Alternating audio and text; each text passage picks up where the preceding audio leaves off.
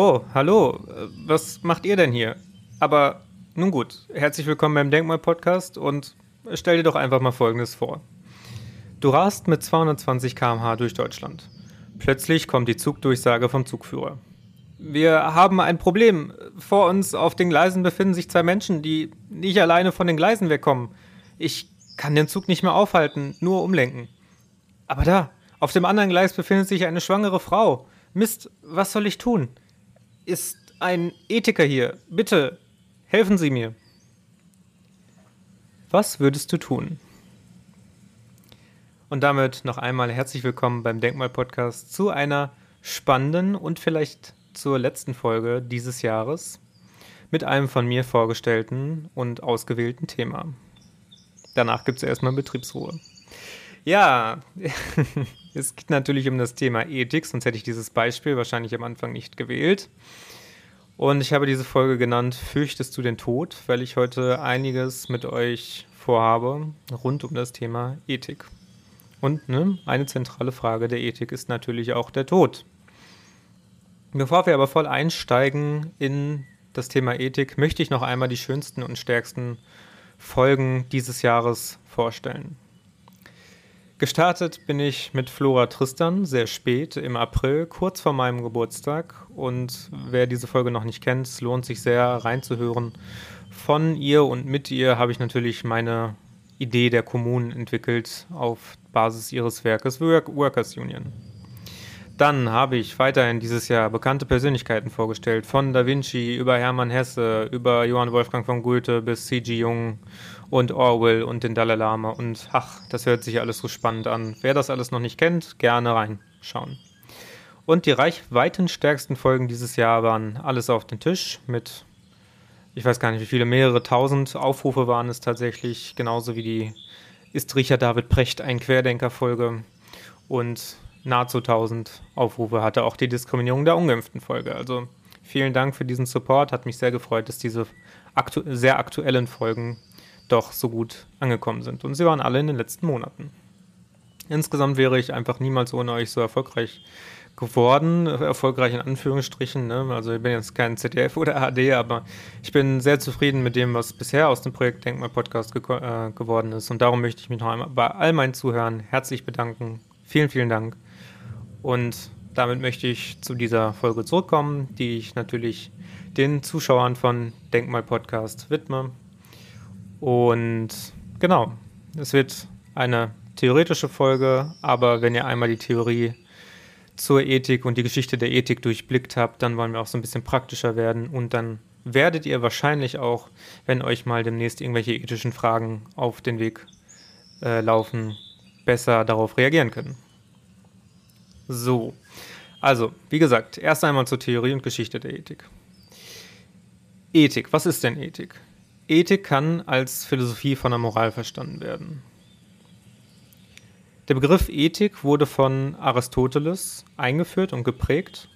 Aristoteles ist ja ne, bekanntlich 384 vor Christus in Stagaira geboren und 322 vor Christus in Chalkis gestorben. Klar, wer weiß es nicht und er hat diesen Begriff eingeführt und damals Ethikes Theorias genannt. Er sprach von der wissenschaftlichen Beschäftigung mit Gewohnheiten, Sitten und Gebräuchen. Wenn wir jetzt mal den verwandten Begriff der Moral nehmen, Moral wird teilweise gleich genutzt wie die Ethik, teilweise aber auch eher individueller und wird eher nicht wissenschaftlich genutzt. Moral ist so das Wort, was jedermann, würde ich mal sagen, gebraucht. Auch die Sophisten, also die griechische Philosophengruppe, die etwa im 5. bis 4. Jahrhundert vor Christus existiert hat, waren bereits der Ansicht, dass äh, ja, das Handeln des Menschen nicht von Übeln bestimmt sein sollte. Und auch laut Aristoteles sollten, sollte fortan äh, die Vernunft über die Gebräuche und die Sitten bestimmen, sowohl kollektiv als auch individuell. Das waren die Anfänge der Ethik zu Aristoteles Zeiten stand in der Philosophie die eudaimonistische Frage im Mittelpunkt der ethischen Reflexion. Was ist denn die eudaimonistische Frage? Wie ist ein gutes, gelingendes und glückliches Leben für Einzelne, für Gruppen und Gemeinschaften möglich? Das ist die zentrale Frage. Heute steht bei uns vielmehr die Frage im Vordergrund, ist eine Impfpflicht berechtigt? Ja, Vielleicht sollte aber auch eine andere ethische Frage im Vordergrund stehen. Also kann es zum Beispiel so etwas wie Ethik auf der Welt überhaupt geben und lässt sich mit Ethik handeln theoretisch und praktisch begründen? Ja, also alle drei Fragen sind sicherlich interessant, aber um auf die dritte Frage etwas genauer einzugehen, müsste man sich ja überhaupt erstmal fragen, können denn die ersten beiden Fragen mit der Ethik begründet werden?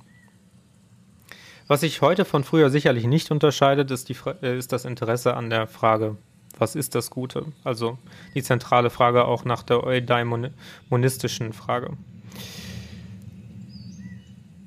Ähm, genau. Und wie, vor allem auch die Frage, wie können wir das Gute erreichen? Aber gehen wir vielleicht dazu doch noch ein bisschen weiter zurück und holen die Erklärung des bekannten Psychoanalytikers Erich Fromm ins Boot. Ethik war ja nichts, was die Wissenschaft oder Philosophie entwickelt hat, zumindest nicht im strengen Sinne. Ethik ist eigentlich, nicht vom Begriff, aber zumindest von der Herkunft, ein religiöses Konstrukt, welches streng an die jeweiligen Religion, Religionen und religiösen Schriften gebunden war. Die zehn Gebote der Christen oder die Tabula Smaragdina der Hermetiker sind ein Beispiel für eine solch religiöse ethische Schrift, äh, die schon sehr lange vor der eigentlichen Ethik existiert hat, also mindestens schon 5000 Jahre zurückliegt.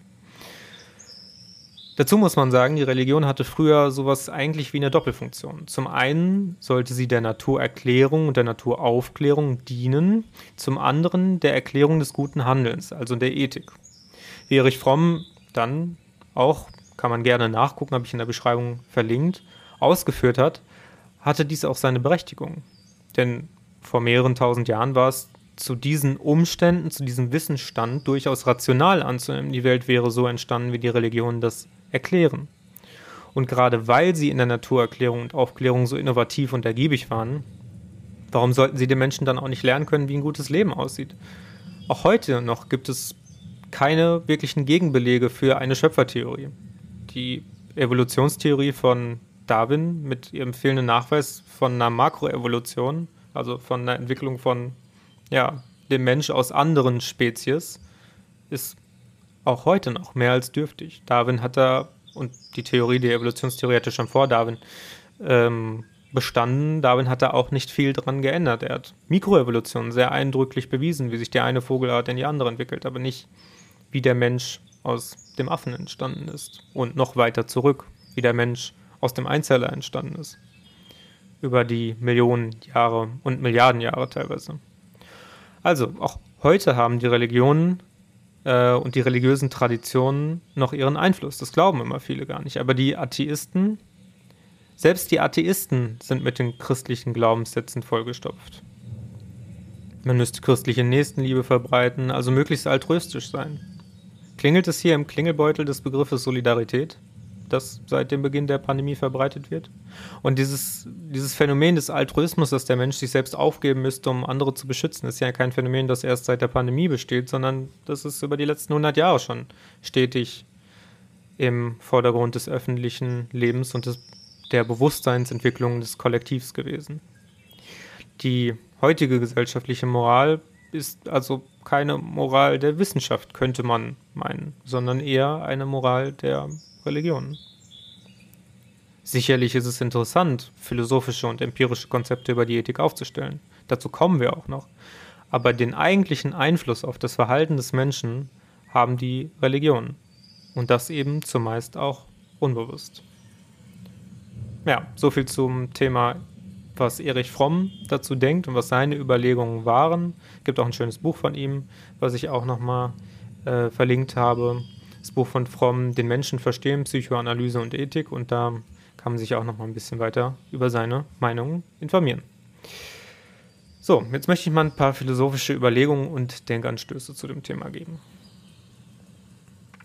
Selbst wenn philosophische Überlegungen keinen so hohen Stellenwert bei Menschen haben wie die Religion, so finde ich, können sie dennoch vernunftbegabten und selbstständig denkenden Menschen einen Anstoß geben, um auf der weiteren Reise, so könnte man es vielleicht sagen, des Menschseins über das eigene Verhalten zu reflektieren. Ja, ich würde erstmal grundsätzlich jeden Menschen als vernunftbegabt äh, zählen und deswegen zähle ich auch jeden Menschen dazu. Also jeder Hörer dort draußen, ich appelliere und glaube an dich, du schaffst das. Aber stellen wir dazu vielleicht die Uhr nochmal auf Anfang. Warum sollten wir überhaupt ethisch sein? es gibt doch auch so viel Schlechtes auf der Welt. Atombomben, Nazis, Kriminalität, jetzt die bösen Querdenker, ja, wer kennt es nicht. Und es kommt auch noch so viel Schlechtes dazu. Albert Camus hat in diesem Zusammenhang die sehr berechtigte existenzielle Frage und ethische Frage für jeden Philosophen aufgestellt. Was genau sind die Argumente, die vom Selbstmord abhalten? Lohnt es sich noch Gutes zu verbreiten? Und wenn ja, was ist überhaupt dieses Gute? Definitionen über das Gute gab es ja schon immer viele. Auch Platon und Aristoteles haben sich daran versucht. Platon zum Beispiel mit der Idee des Guten. Deswegen, wer dieses Bild von Raphael kennt, die Schule von Athen, Platon, der in der Mitte steht und nach oben zeigt, das Gute war für Platon immer das Höchste. Doch eine metaphysische und allgemeingültige Erkenntnis über das Gute gibt es trotzdem bisher noch nicht. Wenn man sich zum Beispiel mal am Begriff Gott aufhängen würde, das ist ja ein altgermanischer Begriff, der weder männlich noch weiblich ist, noch äh, Plural oder Singular. Also es ist eigentlich ein sehr einheitlicher Begriff. Deswegen verwenden wir es auch heute falsch eigentlich, wenn man Göttin sagen würde, weil Gott kein männlicher alter Mann ist, der im Himmel lebt, sondern das Gute symbolisiert. Gott kommt eigentlich von Güte. Wobei man dazu natürlich sagen muss, haben auch die Zoroastra als erste streng monotheistische Religion schon erkannt, das Gute gibt es ja eigentlich immer nur im Kontrast zum Schlechten. Und es kann auch immer nur im Kontrast zum Schlechten funktionieren. Also, alleine die aktuelle Lage heute ist ja für viele Menschen schon ein ethisches Dilemma und geradezu ein Albtraum. Auch wenn es darum geht, eine Entscheidung pro oder contra zu fällen. Egal, was ja letztlich getan wird, es werden immer die negativen Konsequenzen, geradezu die negativen Zinsen der eigenen Entscheidung fällig. Und daran ändert sich auch nichts, selbst wenn man etwas für das Gute tut. Ja? Also nur weil man etwas für das Gute tut, nur weil ich etwas für die Impfpflicht tue, heißt nicht, dass ich die komplett negativen Auswirkungen davon ausblenden darf. Entscheidungen als solche sind ja also immer grundsätzlich auch mit Ethik und Moral verbunden. Und mit jeder Entscheidung geht Verantwortung einher. Egal, ob es darum geht, im Supermarkt oder in der Shopping Mall einkaufen zu gehen, ein neues Handy zu bestellen oder Wasser zu kaufen. Unsere Welt ist voll mit potenziell negativen Konsequenzen einer Entscheidung. Nicht nur beim Kauf, aber eben auch gerade dann. Auch wissenschaftliche Vorgehensweisen sind mit Ethik verbunden, auch wenn Ethik häufig der Wissenschaft entgegenwirkt. Ein Beispiel, was ich sehr eindrücklich finde, ist die Serie OA. In der Serie versucht nämlich ein Wissenschaftler mit allen Mitteln das Geheimnis um Nahtoderfahrungen zu lüften. Das ethische Dilemma, darf man einige wenige Menschen dabei für die Gesamtheit opfern? Also darf man diese Erkenntnis der Gesamtheit bringen, was sich hinter dem Tod sozusagen verbirgt? birgt, wenn man dafür fünf Menschen wie Versuchskaninchen quält und immer wieder diesen Zustand zwangsweise erleben lässt? Tja, auf dasselbe Prinzip verweist ja auch letztlich das Trolley-Problem, was ich am Anfang dieser Folge erwähnt habe. Was tust du, wenn du die Wahl hast zwischen Tod und Tod? Nimmst du das geringere Übel, so wie es aus der Ethik, der aus der Ethik stammende Utilitarismus predigt? Also, ne, ich habe zwangsweise auch das geringere Übel zu nehmen, im Sinne für alle Menschen? Oder gehst du nach Kants kategorischem Imperativ und lebst nach dem, was du zum allgemeinen Gesetz machen könntest? Sind diese Ansätze überhaupt angemessen? Fragen über Fragen. Aber es folgen noch mehr Fragen. Was wäre, wenn man die Idee noch weiter pervertieren würde? Anstatt zwei Menschen versus einer Schwangeren auf dem Bahngleis, wie ich es anfangs der Folge erwähnt habe, könnte man auch fragen, was, wenn auf der einen Seite 10.000 Vergewaltiger stehen, auf der anderen Seite fünf Mitglieder deiner Familie? Am Ende sind schließlich auch die Vergewaltiger Menschen, aber deiner Familie hast du unendlich viel zu verdanken. Dazu möchte ich wieder jemanden hinzuziehen, den ich in den letzten Folgen sehr viel behandelt habe. Karl Popper, Wer hier noch nicht reingeschaut hat, gerne nochmal Folge 60, misstraut den Propheten. Er wird vermutlich sagen, es gibt keine wissenschaftliche Ethik. Er hat es auch so gesagt, es gibt einen sehr schönen Videoausschnitt, den habe ich unten drunter nochmal verlinkt. Es gibt keine Ethik, weil es keine Wahrheit geben kann. Weder objektiv noch subjektiv. Auch immer die Wahrheit zu sagen, ist nicht immer ethisch. Er hat dieses Beispiel gebracht, wenn ein Mensch zu schwach ist, um die Wahrheit zu hören, dass er todkrank ist, dann sollte man ihm die Wahrheit nicht sagen. Ich nehme persönlich immer ein anderes Beispiel. Wenn du einen Menschen sehr hässlich findest, dann musst du ihm nicht sagen, dass er hässlich ist, weil er sicherlich nicht etwas an seinem Selbstbewusstsein verbessert, sodass er sich darum bemüht, für sich selber und andere besser auszusehen. Warum sollte er sich überhaupt, das ist ja die nächste Frage, warum sollte er sich überhaupt bemühen, dass ich ihn schöner finde? Also hier ist es für ihn wichtiger, menschlicher zu sein, als, wie Kant gesagt hat, immer und überall die Wahrheit zu sagen. Ein ethischer Kodex würde ja auch langfristig nicht zu weniger Verbrechen führen. Man sah es ja auch in der Geschichte der Religion. So, die zehn Gebote haben letztlich nicht dafür gesorgt, dass man weniger Verbrechen begangen hat. Und so musste man dann das Gesetz einführen und es restriktieren und sanktionieren und Strafen einführen, damit die Menschen das auch bloß nicht mehr machen. Auch das funktioniert natürlich nicht so gut und hat natürlich hat sich ja Adorno viel mit beschäftigt, hat ja letztlich auch nicht unbedingt den Sinn, dass wir die Menschen dadurch bessern, sondern Hauptsache, sie sind weg vom Fenster, so nach dem Motto. Also, wenn man in die Geschichte blickt, so könnte man sagen, es braucht keine wissenschaftliche Ethik. Wofür ist wissenschaftliche Ethik da? Gerade auch in der aktuellen Zeit, wenn sie sowieso nur das rechtfertigt, was die Politik machen will.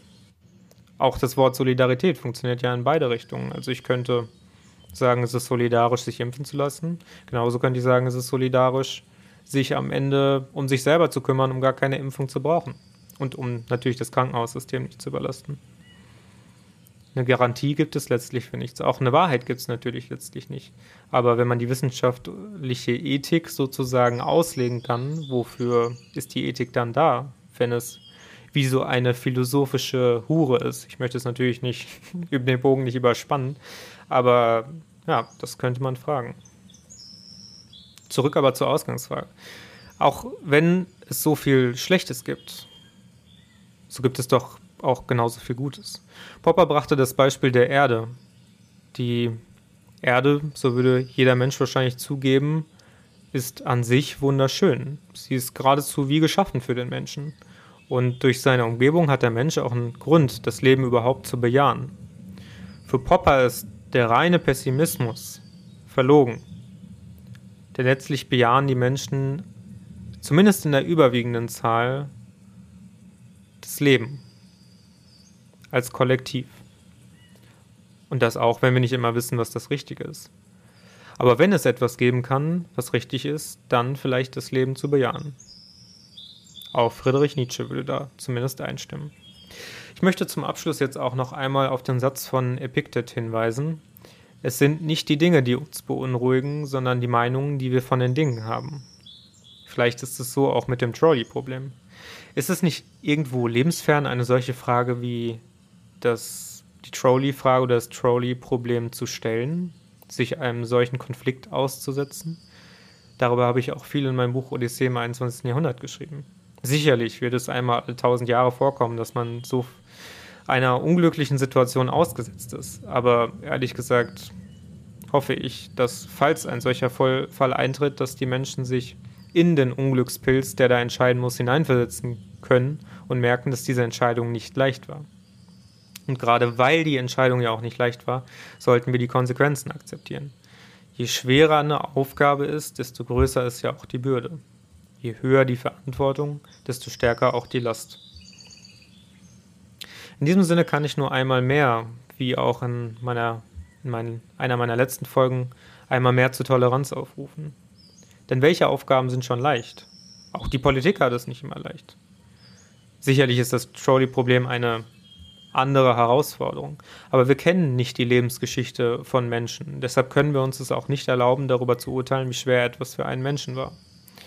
Und gerade deshalb sollten wir vielleicht immer davon ausgehen, dass es schwer war, weil wir dann anerkennen, dass dieser Mensch es nicht leicht hatte und unsere Unterstützung braucht. Wohlgemerkt, eine andere Sache ist es natürlich, wenn dieser Mensch keine Unterstützung braucht und sich nur bestimmte Menschen zu Rate nimmt und andere, wiederum ausschließt. Letztlich können nur ja, alle Menschen über das Schicksal gemeinsam entscheiden. Trotzdem, das ist ja auch eine weitere ethische Frage, die Autonomie des Einzelnen muss dabei auch immer berücksichtigt werden. zum allerletzten Abschluss, ja, es war noch nicht der Abschluss gerade, möchte ich noch einmal ein Konzept vorstellen. Wu Wei. Auch das habe ich in meinem Buch Odyssee im 21. Jahrhundert behandelt. Und es stammt aus dem Daoismus von Lao Tse. Die Kernidee ist eigentlich das genaue Gegenteil von unserer heutigen westlichen Auffassung, dass wir immer noch mehr machen müssen, um unsere Probleme zu lösen. Zum Beispiel mit Technologien dem Klimawandel entgegenwirken. Wu Wei bedeutet nicht handeln im Sinne des Nicht-Eingreifens in die Natur. Denn an sich, und ich glaube auch da würde jeder Mensch drin einstimmen, weiß ja jeder Mensch schon, dass die Natur einen bestimmten Rhythmus hat, eine bestimmte Intelligenz innehat und dass die Natur schon weiß, was sie tut. Ja, die Natur hat auch den Menschen nicht ohne Grund mit dem Immunsystem ausgestattet. Und man müsste ja überhaupt erstmal beweisen, dass das Immunsystem unperfekt ist, um dann im weiteren Schritt Maßnahmen zu ergreifen und ergreifen zu können, die den Menschen und das Immunsystem dann verbessern. Bleibt dieser Verweis aus und dieser Beweis, dann muss man natürlich grundsätzlich davon ausgehen, dass das Immunsystem auf demselben intelligenten Logarithmus, auf demselben intelligenten Weg, denselben Mechanismen beruht, wie es auch in der Natur vorzufinden ist. Ich finde ja auch immer diese, dieses Beispiel sehr schön, äh, wenn man jetzt etwas isst es ist geradezu selbstverständlich, dass man sagt, ja, man isst etwas und damit erhalte ich meinen Körper. Aber wenn man sich einmal vorstellt, was man als Endprodukt nimmt, was man konsumiert und was daraus am Ende, äh, wie daraus am Ende ein Mensch entstehen kann, selbst mit monotonster äh, Lebensweise, dass man über Jahre und Jahrzehnte nur mit Cheeseburgern den menschlichen Körper aufrechterhalten kann. Alleine das ist schon eine unglaublich intelligente und für den Menschen nicht zu erfassende Leistung, die auch mit den paar Grundsätzen, die man herausgefunden hat in der Biologie, nicht wirklich auf die Schliche kommen kann. Also meine Prämisse, die Natur weiß schon, was sie tut. Auch der Daoismus hat das gepredigt. Laut dem Daoismus entstand ja alles aus dem Dao und ist mit Dao und darum kann es sich auch selber regulieren, so wie es vielleicht auch heute die biopsychosoziale Medizin sagen würde. Also man sieht, alles nähert sich auch so ein bisschen an. Und auch in modernen Prädikamenten, also komplexen Problemen wie dem Klimawandel und der Covid-19-Pandemie, würde es uns vielleicht ganz gut tun, endlich mal wieder etwas weniger zu tun und auch etwas weniger Panik zu machen. Aber wer bin schon ich, das zu sagen? Ich bin ja kein Ethiker. In diesem Sinne, ich hoffe, euch hat die Folge gefallen. Ich wünsche euch einen wunderbaren Jahresabschluss. Sollte noch eine Folge hiernach kommen, dann wahrscheinlich, weil es nochmal ein aktuelles Thema gab, wozu ich mich äußern wollte.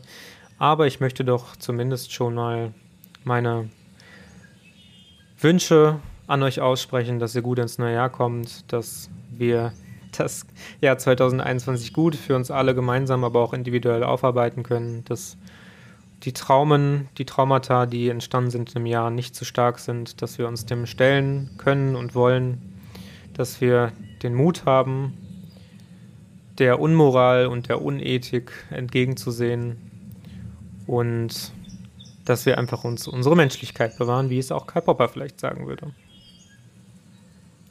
Vielen Dank fürs Zuhören, kommt gut ins neue Jahr und bis zum Denkmal-Podcast 2022. Ciao, ciao.